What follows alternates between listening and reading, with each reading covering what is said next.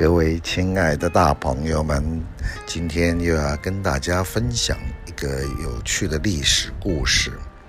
这个故事是从一本书来的，书名叫做《霸王之梦》，作者是吕世浩，讲述的是吴国战国时代吴国争霸中原的故事。不过那个。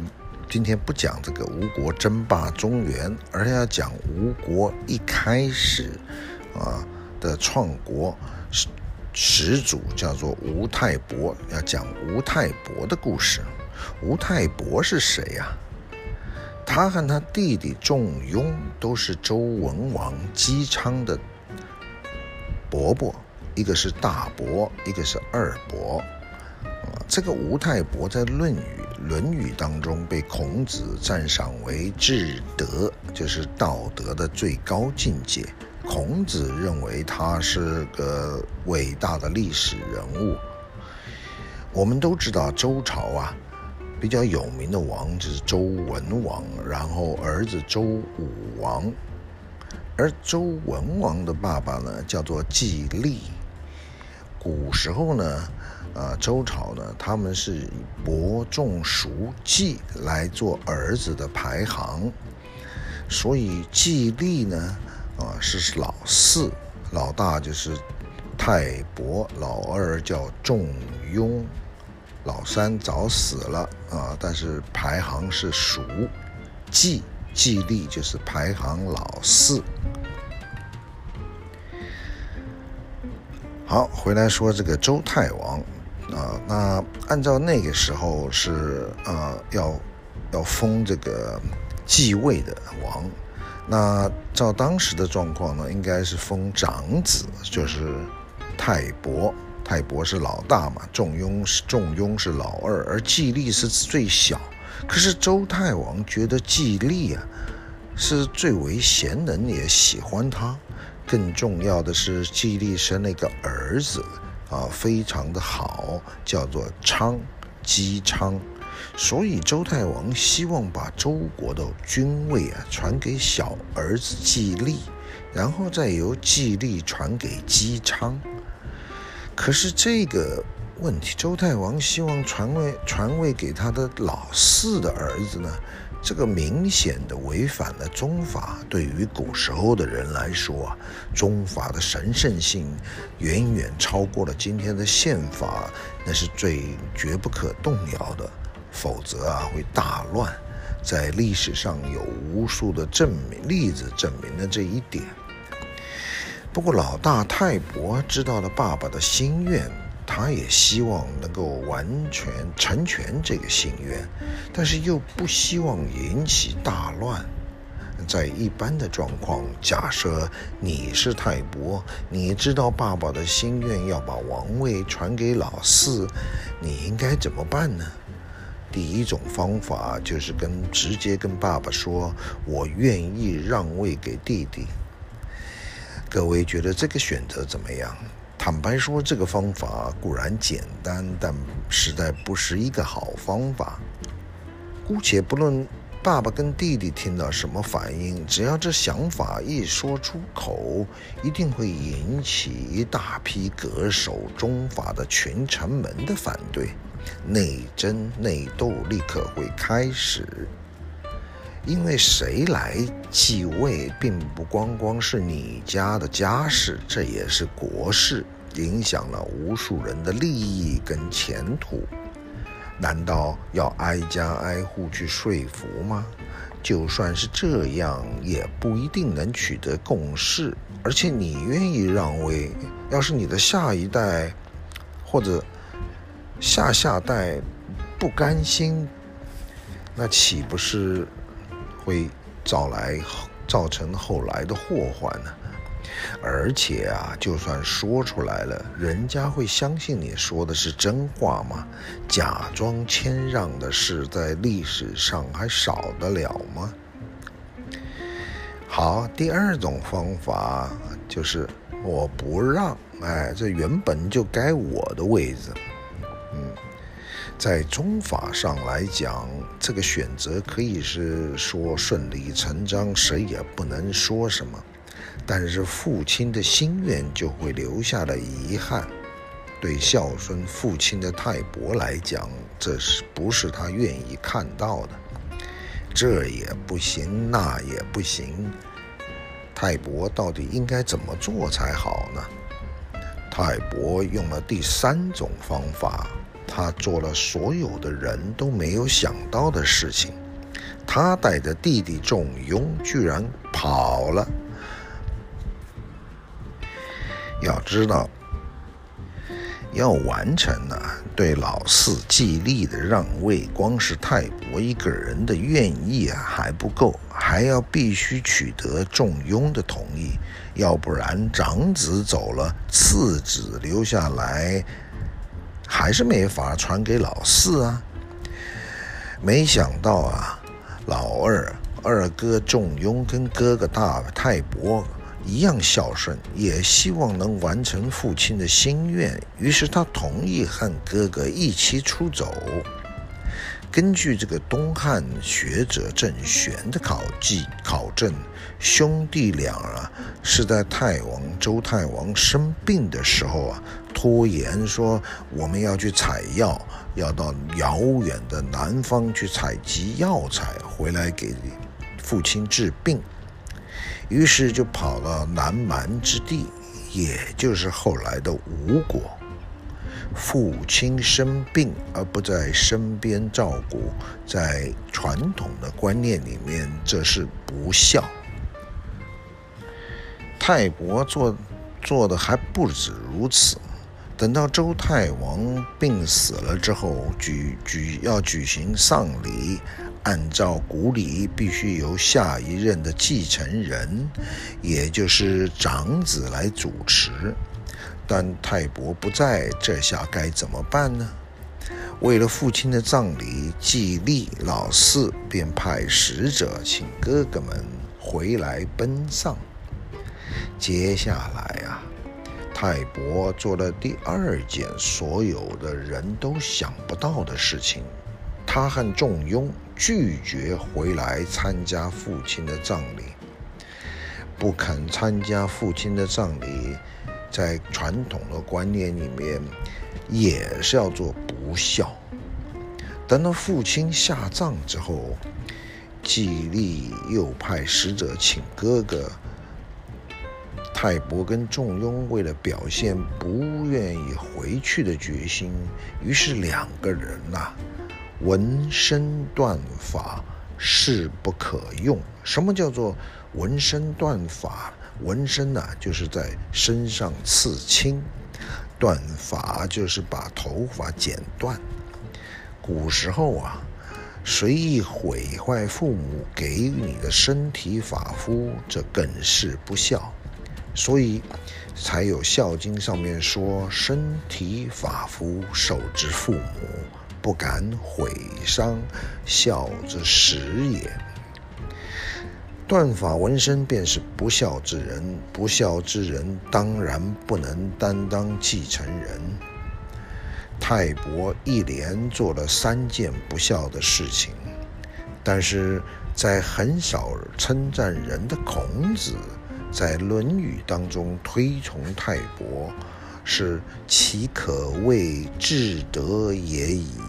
三以天下让，民无德而称焉。至德是道德的最高境界。《史记》啊，更把吴泰伯放在三十世家的首篇。这又是为了什么呢？从一般人的观观点来看呢，不嗣亲疾，不奔父葬。断发纹身，泰伯和仲雍不正是不孝之人吗？当然不是，他们的所作所为，其实都是为了完成父亲的心愿。泰王的心愿是什么？是要传位给小儿子。泰王会不会说？他不会说。因为周太王只要一开口，马上这个家就要大乱了，这个国也要大乱了，因为这是明显的违反宗法的。一旦说出了口，儿子们会怎么想？大臣们又会怎么想？周国的人又会怎么想？这些都不是他能事前意料到的，所以他不会说。但周太王没说，并不代表别人看不出来，至少长子泰伯就看出来了。泰伯看出了爸爸的心愿，也希望完成爸爸的心愿，而仲雍也是如此。他们两兄弟下定了决心要让给弟弟，却一个字都没说。他们用做的。因为在这世界上，做的永远比说的有力量。他们先拖延采药，跑到遥远的地方不回来。哥哥既然都不在，继承者当然应该是弟弟。结果没想到，弟弟季历居然千方百计找到了他们，要哥哥回来参加爸爸的葬礼。他们却坚持不回来奔丧，因为他们只要回来，必然就是长兄主持。古代以家治国治天下，主持葬礼的就是国君的继承人。如果泰伯愿意回来主持葬礼，当年又何必跑掉了呢？如果弟弟一劝就回来，岂不代表当年跑掉是假的？弟弟第二次在下葬之后，请哥哥回来祭拜，他还是不回来，因为泰伯跟仲雍要是真心要让，他们一次就把事情做到绝，所以他们后来就做了文分断、文身断法，势不可用，这样子就再也不可能回去继承了。让季历明白，让所有的周朝的臣子都明白，他们两个要让国的决心。这就是泰国跟仲雍了不起的地方。表面上做的行为都是不孝，但目的是为了成全父亲的心愿，这是大孝。如果拘泥俗礼而不做，父亲的心愿就不能完成，国家徒增纷扰，那反而是大不孝。这就是通权达变，在古时候把这叫做不孝之孝。孔子说啊。这个行为叫做三让之美，皆隐蔽不着。因为啊，泰伯跟仲雍在嘴上一个让字也没说，啊，就是三让之美，隐蔽不着。他们不用说的，他用做的，所以是至德。我们俗语里面说，为德不处。就是啊，说的太多而做的太少。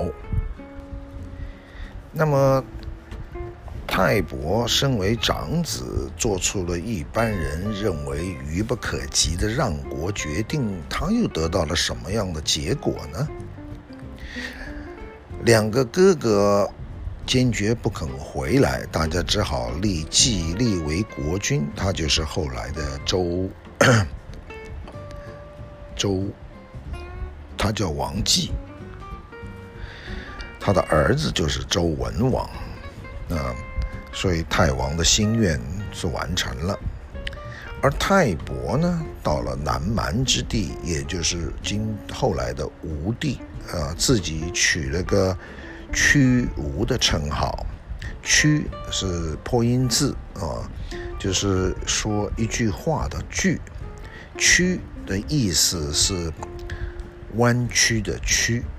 泰伯不是吴地之人，他他觉得他取了甘心屈而从之，变成吴人，所以屈吴表示泰伯到了吴地之后表达他心意的两个字。周时周人的时候啊，在当时的文化程度啊，是高于南蛮之地的吴人。泰伯呢，更不要讲出身贵族，像这样的人却愿意长居蛮荒之地，因此得到了当地人的尊敬，有一千多户的人愿意追随他，最后立他为吴国的军长，从此就被称为吴太伯。泰伯让掉一国。最后又自开一国，他做的是好事，最后也得到了好结果。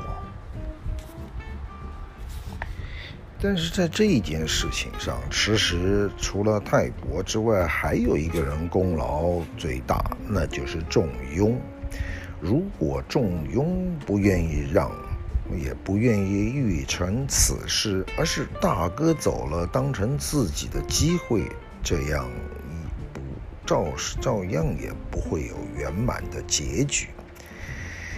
那泰伯让出一国，又自开了一国，那仲雍让国又得到了什么呢？